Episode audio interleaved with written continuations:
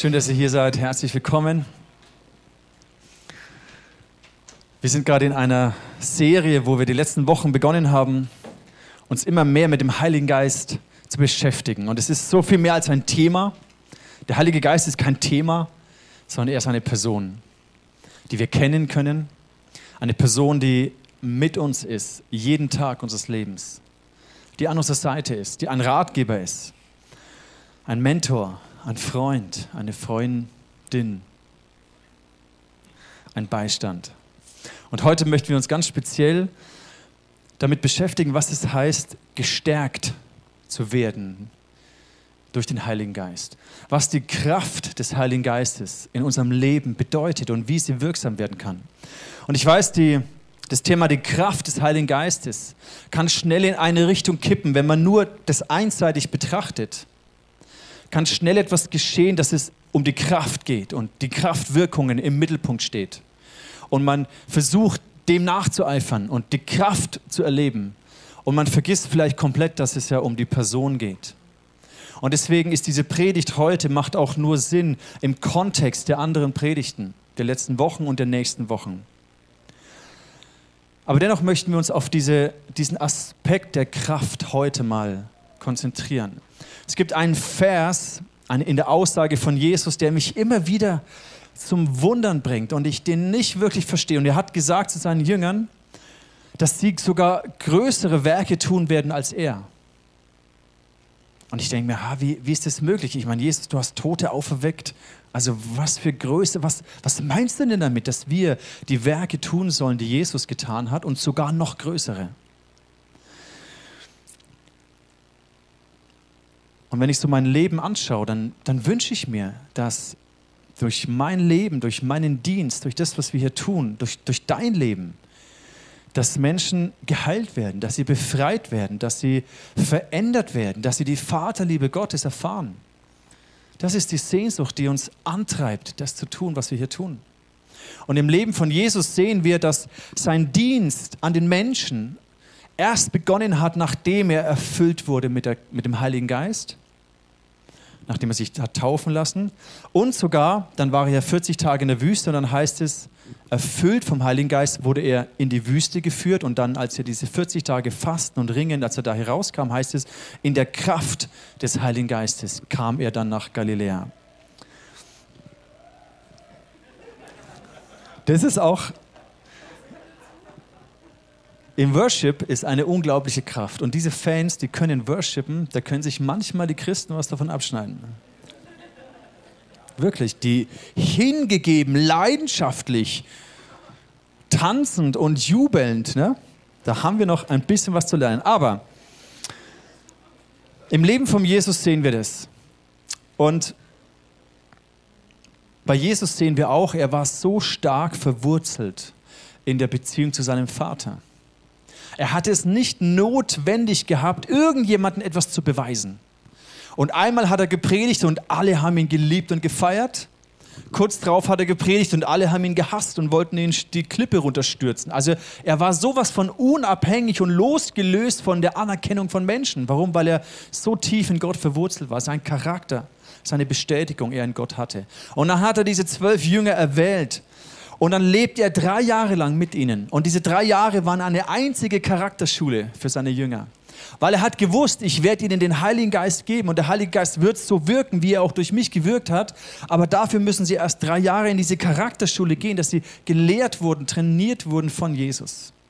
Und dann macht er seinen Jüngern, und ich glaube, das gilt auch für uns heute, er macht ihnen diese, diese Zusage im Lukas 24, nachdem er auferstanden ist und kurz bevor er in den Himmel fährt sagt er, ich werde den Heiligen Geist zu euch herabsenden, den mein Vater euch versprochen hat. Bleibt hier in Jerusalem, bis ihr diese Kraft von oben empfangen habt. In der Elbefelder heißt es, bis ihr bekleidet werdet mit Kraft aus der Höhe. Da haben wir uns vor einigen Wochen schon mal darüber Gedanken gemacht, über die Kraft des Heiligen Geistes. Und heute wollen wir uns das anschauen. Was bedeutet es, dieses, dieses, diese Ankleidung, dieses ausgerüstet werden mit Kraft, das zu bekommen? Ich glaube, der Heilige Geist wirkt immer parallel auch an uns, sodass auch wir verändert werden durch den Heiligen Geist in uns, dass unser Charakter geformt wird, dass unsere Motive gereinigt werden, weil du kannst ja mit Kraft, kannst du Destruktives bewirken oder sehr viel Konstruktives bewirken. Du kannst jemanden zerstören, du kannst jemanden aufbauen mit Kraft. Deswegen, je mehr uns Jesus in, diesen, in diese Beziehung mit dem Heiligen Geist hineinführen möchte, auch in der Kraft des Heiligen Geistes zu dienen, desto wichtiger ist es, parallel geformt, transformiert, von innen heraus verändert zu werden, dass unsere Motive, unser Charakter gereinigt und verändert wird.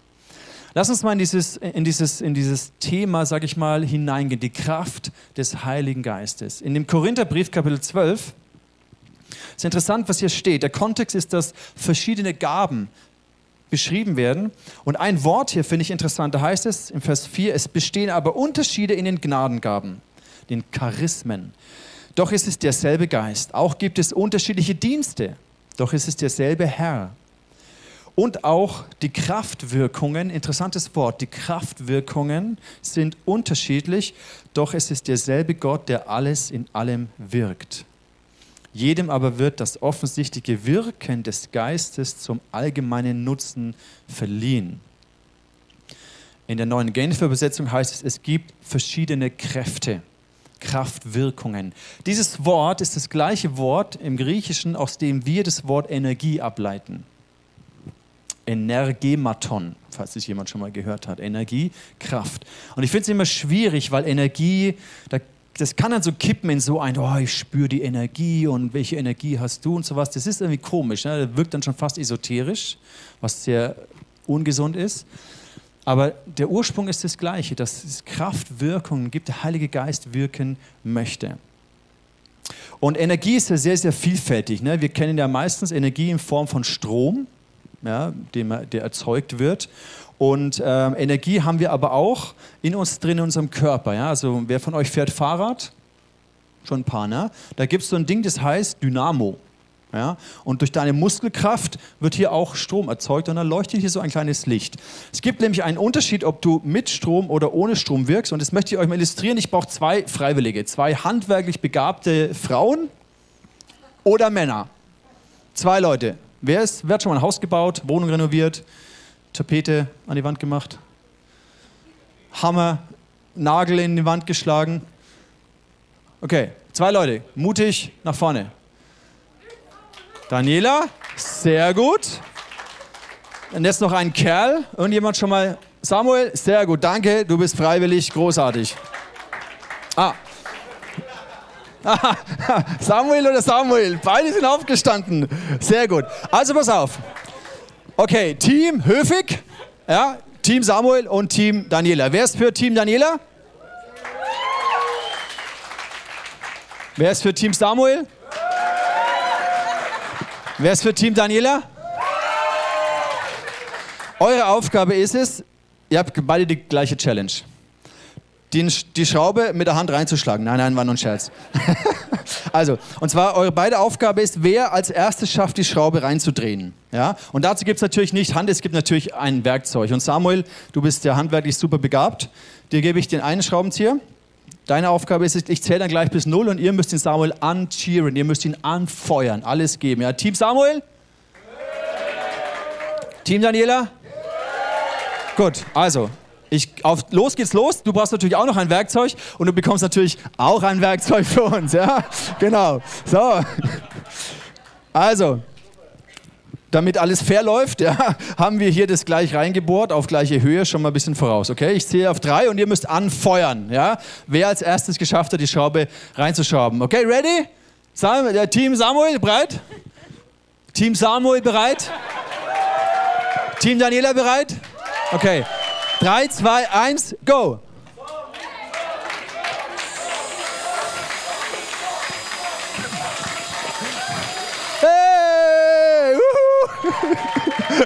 Come on, High Five, gut gemacht, großartig, vielen herzlichen Dank.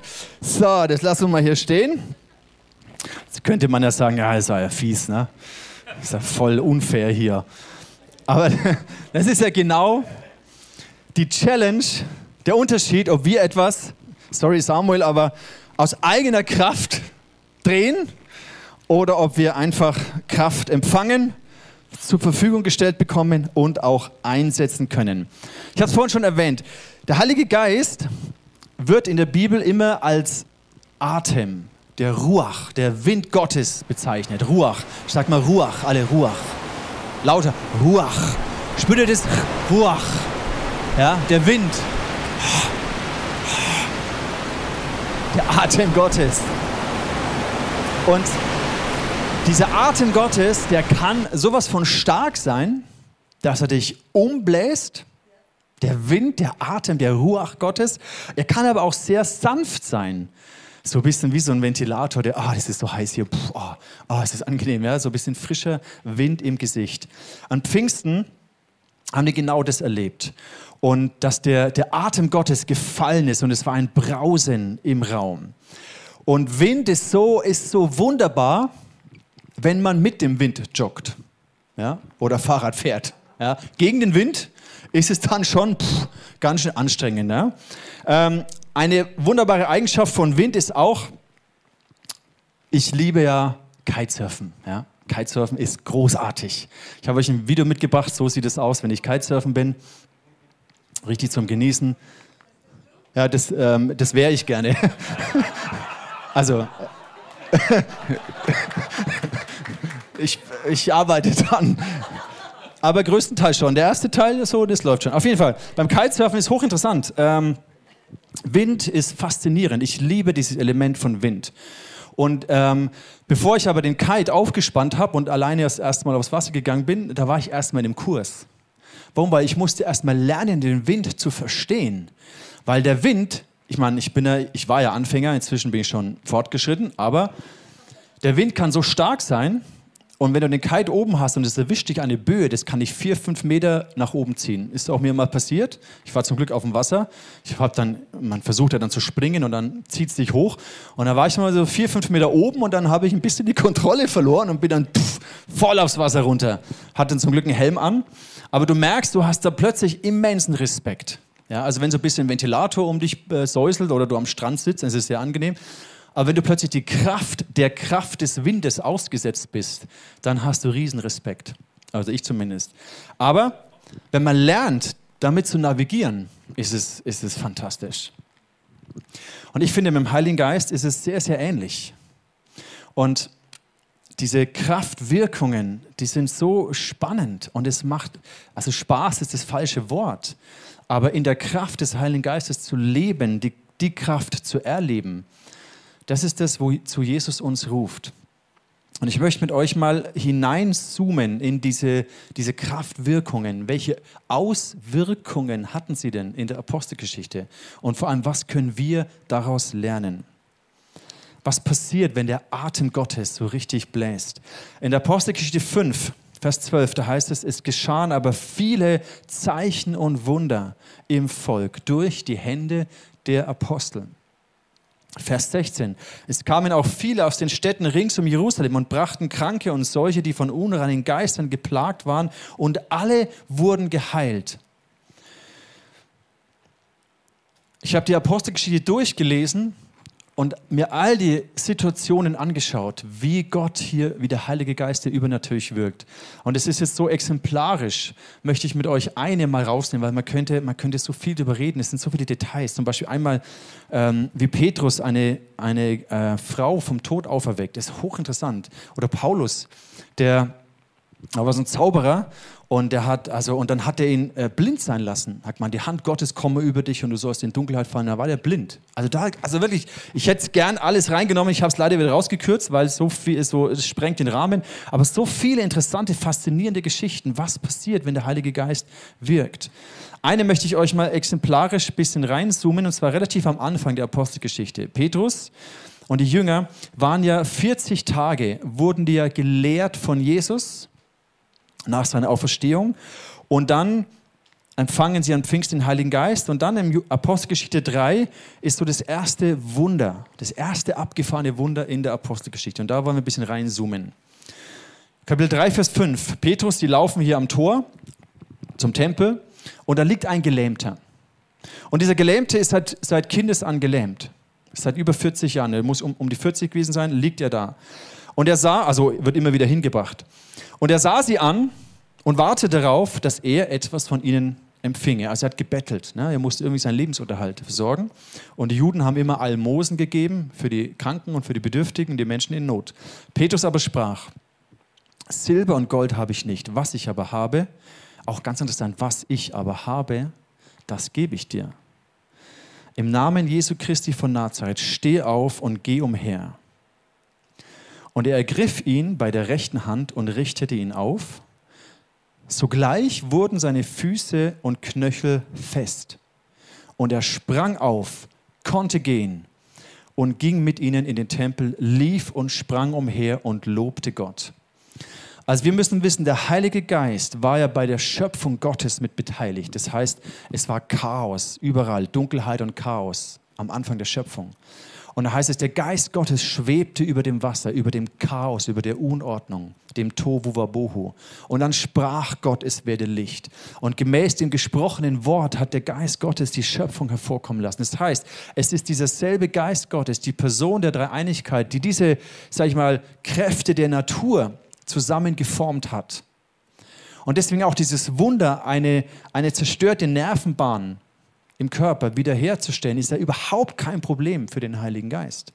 Interessant ist aber, dass Petrus sagt, ich weiß, was ich habe. Was ich habe, das gebe ich dir. Das heißt, Petrus war so in dem Bewusstsein, was ihm zur Verfügung stand, was er hatte und gemäß dem hatte diese Person begegnet. Ich glaube, er hatte die Gewissheit, er hatte eine ganz starke Gewissheit, dass Gottes Hand mit ihm ist. Er hatte einen ganz starken Glauben auf der Grundlage, das werden wir uns gleich alles noch anschauen, auf der Grundlage der, einer Offenbarung über den Namen von Jesus. Und, muss man auch sagen, er hatte Mut, einfach mal anzupacken und auch die Bereitschaft, sich vielleicht lächerlich zu machen. Ich möchte euch das mal illustrieren. Ich räume das mal wieder auf die Seite und jetzt brauche ich mal einen Freiwilligen. Zum Beispiel den Jonathan. Ich, ich will mal, oh, hoppla. Kurz was zeigen. Joni, kannst du mal kurz kommen? Danke, dass du freiwillig bist. Herzlichen Applaus von Jonathan. Du bist jetzt der Gelähmte. Leg dich mal dahin. Leg dich mal einfach so. Du bist jetzt der Gelähmte. Und diese Details, so richtig gelähmt mal, so irgendwie so auf die Seite legen, ja genau. Du kannst echt, genau so ist großartig. Du kannst sie nicht bewegen. Und ich lese das nochmal vor. Ja, Silber und Gold habe ich nicht und so weiter, ist klar. Was ich aber, gebe ich dir im Namen Jesu Christi von Nazareth, steh auf und geh umher. Er ergriff ihn bei der rechten Hand, richtete ihn auf und sogleich wurden seine Knöchel fest und er sprang umher. Kannst du mal beugen? Sehr gut. nee, Detail. Meine Version wäre folgendermaßen gewesen. Leg dir nochmal hin.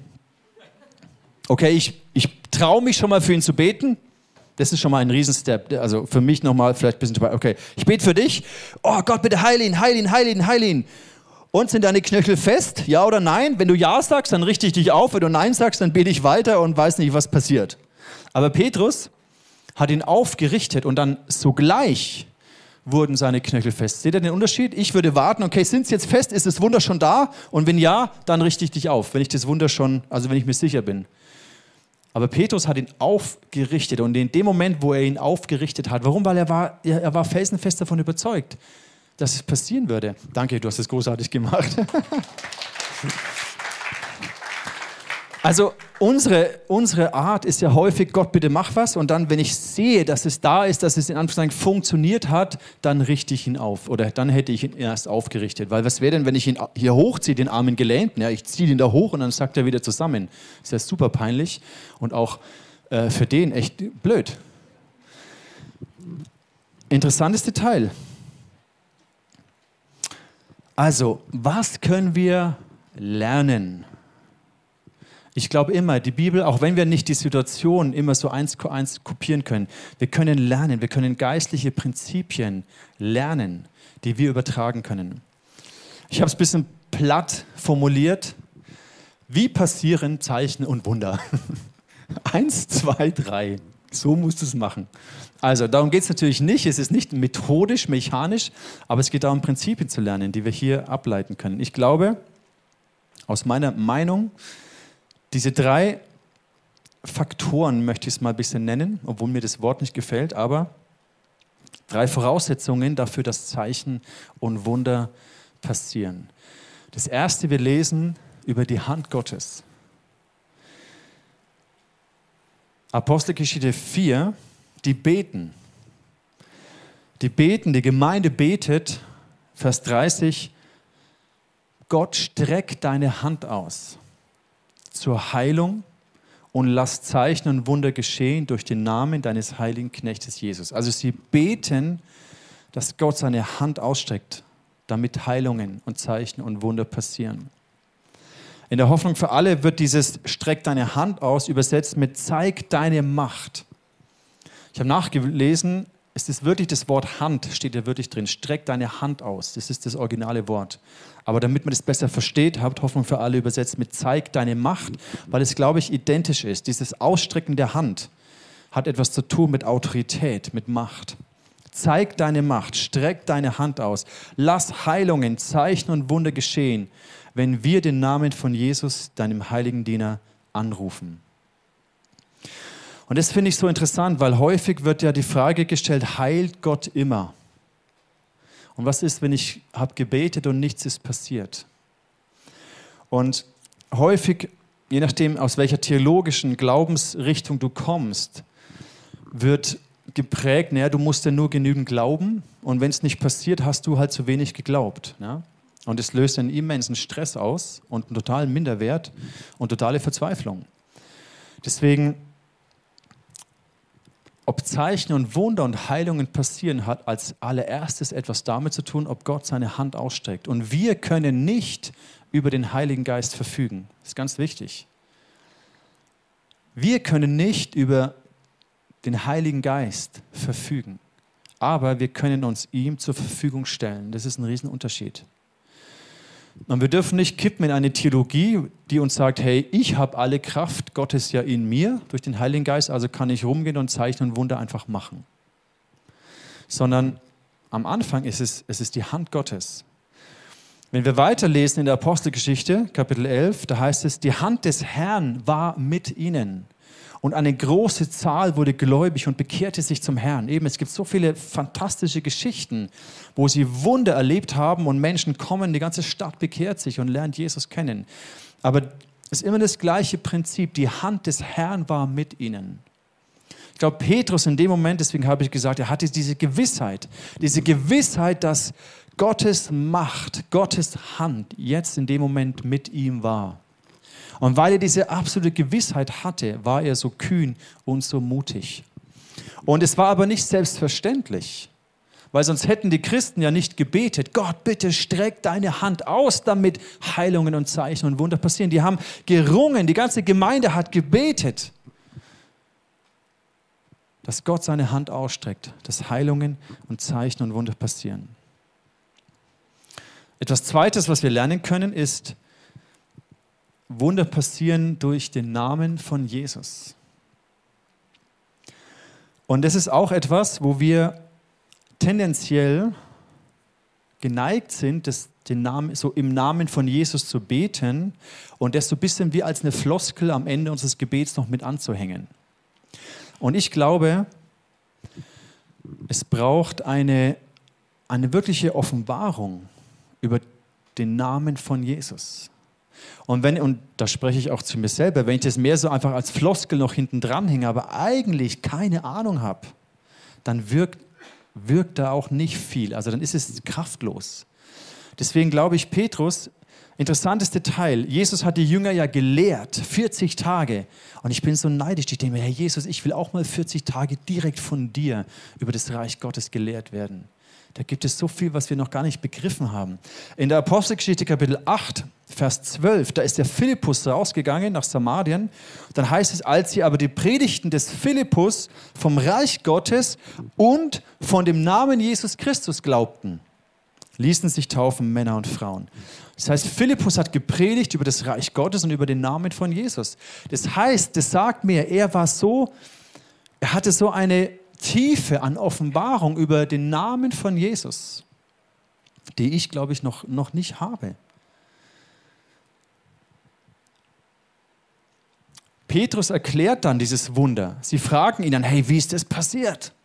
dieser Gelähmte. Und dann sagt er im Vers 16, Kapitel 3, Vers 16, und durch den Glauben an seinen Namen hat sein Name diesen, den ihr hier seht und kennt, stark gemacht. Und der Glaube, der durch ihn gewirkt ist, hat diesem die Gesundheit gegeben vor euer aller Augen. In der Hoffnung für alle ist auch eine interessante Übersetzung, das Vertrauen auf Jesus und die Macht seines Namens hat diesen Mann hier vollständig geheilt. Und da glaube ich, ist ein zweiter Schlüssel. Ob wir wirklich die Dimension, die Tiefe, die Offenbarung, der, die, ich, ich nenne es mal die geistliche Realität begriffen haben, was passiert, wenn wir im Namen von Jesus beten. Weil wenn wir das nicht haben, dann ist es einfach nur so ein Geplänkel, so eine Floskel am Ende von einem frommen Gebet. Der Name hat etwas mit einer tiefen Erkenntnis der Person zu tun. Griechisch heißt hier das Wort Onoma, a name, authority, a cause. Es wird auch gebraucht mit Charakter, der Charakter eines Person, einer Person. Und wenn man da reinzoomt, ihr könnt es alles über Bible Hub machen. Bible Hub, hervorragend. Könnt ihr Griechisch, Hebräisch, Chinesisch, alles, äh, nicht Chinesisch, aber einfach in diese Bibelstellen reinzoomen. Das ist großartig. Da heißt es, the manifestation or revelation of someone's character. Also der Name hat etwas mit der Offenbarung seines Charakters zu tun. Und es ist untrennbar. Praying in the name of Christ means to pray as directed or authorized by him. Also wenn du im Namen von Jesus betest, drückt es aus, du bist direkt von ihm selbst autorisiert, in seinem Namen zu sprechen. Du bist von ihm dirigiert, in seinem Namen zu sprechen. Und hebräisch ist das Denken, a name is inseparable from the person to whom it belongs. It is something of his essence. Also der Name einer Person ist im hebräischen Denken untrennbar mit der Person verbunden, mit der Essenz dieser Person. Deswegen glaube ich, wenn Petrus sagt, im Namen von Jesus Christus, dann war das so eine, ein tiefes Bewusstsein, so eine, ein Kennen dieser Person und ein, wie es heißt, das Vertrauen auf Jesus und die Macht seines Namens haben ihn vollständig geheilt. Also zweiter Gedanke ist eine Offenbarung über den Namen von Jesus. Und dann das dritte, relativ ist dann der einfache Part, durch die Hände der Jünger. Durch die Hände der Jünger. Bei Petrus heißt es, er ergriff ihn bei seiner rechten Hand. Er hat also da hat eine Berührung, eine Verbindung im physischen hat das stattgefunden und das hat geistlich irgendwie eine Verbindung geschaffen.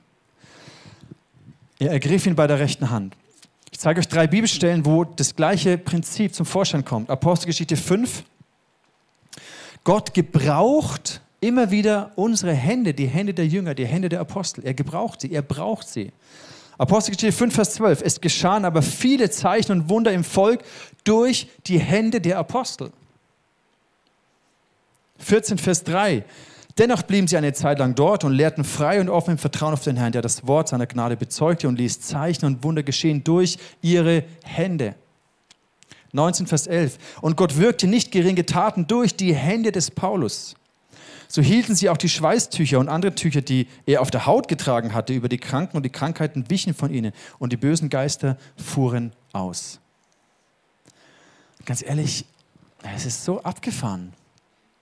Ich glaube, es ist der gleiche Heilige Geist. Es ist der gleiche Gott, der Vater, der gleiche Jesus, der damals so wirksam war, heute hier in unserer Mitte. Aber die Frage ist, wie viel haben wir von dem begriffen und leben in dem? Und ich habe einfach eine Sehnsucht, einen Hunger danach. Ich bin nicht zufrieden, in Anführungszeichen, mit dem, was ich jetzt schon erlebt und erfahren und begriffen habe. Weil ich glaube, wenn wir der Welt da draußen wirklich dienen wollen, ihnen Hoffnung, Heilung, Veränderung bringen wollen, so wie Jesus, wenn wir in den Werken von Jesus, im Charakter von Jesus dieser Welt dienen wollen, dann können wir das nicht einfach so. Dann brauchen wir den Heiligen Geist. Und wir müssen sehen, dass Gott seine Hand ausstreckt, dass Zeichen und Wunder passieren. Dass wir wissen, wenn wir im Namen von Jesus beten oder sprechen, was das bedeutet. Damit unsere Worte Gewicht haben in der geistlichen Welt, Autorität haben in der geistlichen Welt und nicht nur ein frommes Gebet sind. Und dann braucht es die Bereitschaft, den Mut, etwas zu riskieren, damit diese Verbindung hergestellt werden kann. Es ist wie beim Kitesurfen. Ich komme zurück zu diesem letzten Bild. Es braucht den Wind. Ohne Wind kannst du der beste Kitesurfer sein, das beste Material haben. Ohne Wind geht nichts, kannst du schwimmen gehen. Ist auch schön, aber ist nicht das Gleiche. Und wenn Wind kommt, dann musst du den Wind kennen. Du musst wissen, wo ist das Windfenster, wie bewegst du dich im Wind. Du musst, ich habe Kurse dafür gemacht, um den Wind zu verstehen, zu spüren, richtig einschätzen zu können. Und dann braucht es die Bereitschaft und den Mut, aufs Wasser zu gehen, den Kiter aufzuspannen, die Stärke und die Kraft des Windes zu spüren. Beim Kitesurfen ist es so, wenn du scheiterst und dich hinhaut, was am Anfang sehr, sehr häufig der Fall ist, dann denkt niemand, ach, schau mal, was für ein Anfänger, ist ja lächerlich. Sondern jeder hat Respekt vor dem, der einfach lernt. Ich meine, ich bin jetzt auch nicht mehr Anfang 20, ich bin jetzt Anfang 30, Anfang 40, Mitte 40. Und klar, es sind da viel jüngere Kerle und Jungs und Männer und Frauen und, und die sind viel besser als ich. Aber das ist nicht so, oh, ich, ich alter Sack hier, will auch noch Kitesurfen, sondern hey, geil, mach es, probier es. Ich meine, ich habe jetzt schon ein paar Jahre drauf. Aber eben, es ist nicht etwas, was dich beschämen muss, wenn du ins Wasser fällst. Wenn der Wind irgendwie dich rein und du schluckst Wasser und du bist durch mit. Das ist, sondern man hat Respekt davor. Warum? Weil man hart trainiert. Man ist bereit, auch mal zu fallen, zu stürzen. Aber nur so lernt man es. Ich muss ganz ehrlich sagen, ich habe noch nicht den Mut, so einen Gelähmten hochzuziehen. Ich würde erst schauen, und ist gut? Spürst du deine Muskeln? Kannst du aufstehen? Ja, dann helfe ich dir. So würde ich es wahrscheinlich im Moment machen. Ich hätte noch nicht den Mut, ihn hochzuziehen und dann zu hoffen, dass es irgendwie klappt. Aber ich möchte diesen Heiligen Geist kennenlernen. Ich möchte mehr von, von ihm erfahren. Ich möchte mehr von Jesus erfahren. Ich möchte in meinem Charakter verändert werden, in meinen Motiven, in meinen inneren Antreibern, damit ich, wenn die Kraft Gottes wirksam ist, ich sie nicht für mich und für mein, mein Ego einsetze, dass meine Motive geläutert sind. Ich möchte den Menschen dienen, wie Jesus ihn gedient hat. Ich wünsche mir, dass Heilung und Befreiung, Zeichen und Wunder passieren, aber ich wünsche mir auch, dass ich mit dieser Kraft umgehen kann und mich nicht diese Kraft kaputt macht. Ich bin bereit zu lernen. Ich möchte mehr davon. Und ich lade dich ein, dein Herz auch selber mal zu reflektieren und zu überlegen, hey, wie geht es dir? Ich habe riesen Respekt vor dem Wind Gottes. Ich wüsste nicht, wie ich reagieren soll, wenn plötzlich der Heilige Geist fällt wie am Pfingsten. Ich habe das auch erlebt in anderen Settings. Ich habe riesen Respekt davor, dass Heilungen, Zeichen und Wunder passieren. Aber ich habe auch Respekt vor Jesus, vor diesem Namen. Ich möchte begreifen, welche Autorität, was es bedeutet, im Namen von Jesus zu agieren. Und ich lade dich ein, einfach für einen Moment zu beten und dein Herz Jesus hinzuhalten und sagen, wow, Heiliger Geist, da ist so viel, was wir entdecken können.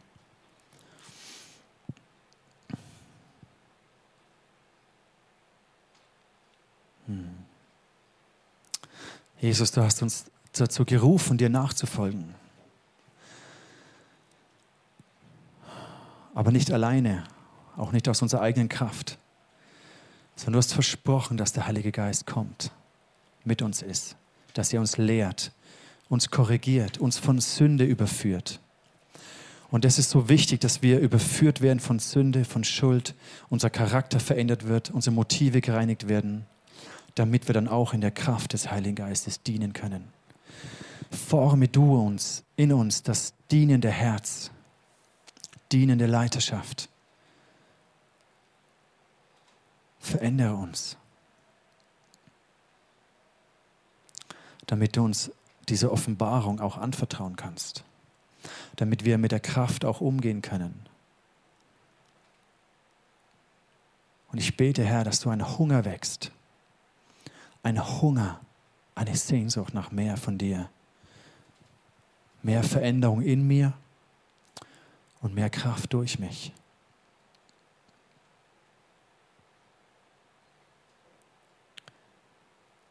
Und Jesus, ich bete, dass wenn du uns hineinführst in, in Offenbarung und in Autorität und Vollmacht, dass du immer auch unser Herz mit veränderst. Dass wir dieses Gewicht auch tragen können durch dich. So bitte ich dich, komm, Heiliger Geist, und lehre uns, leite uns, verändere uns. Und Vater, ich bete, dass du deine Hand ausstreckst. Ich bete es schon so lange. Ich bete es immer wieder. Ich nerv dich immer wieder damit. Streck deine Hand aus in dem Maße, wie wir damit umgehen können. Dass Heilungen, Zeichen und Wunder passieren in dem Maße, wie wir das auch handeln können.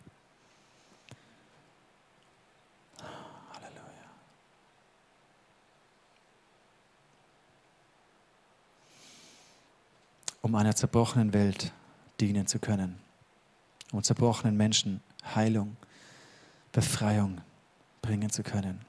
In deinem wunderbaren Namen, Jesus Christus von Nazareth, Sohn des lebendigen Gottes. Gestorben, gekreuzigt, gestorben und auferstanden am dritten Tag. Du sitzt zur Rechten Gottes des Vaters und hast uns gesandt, dein Königreich in dieser Welt aufzurichten. Komm, Heiliger Geist.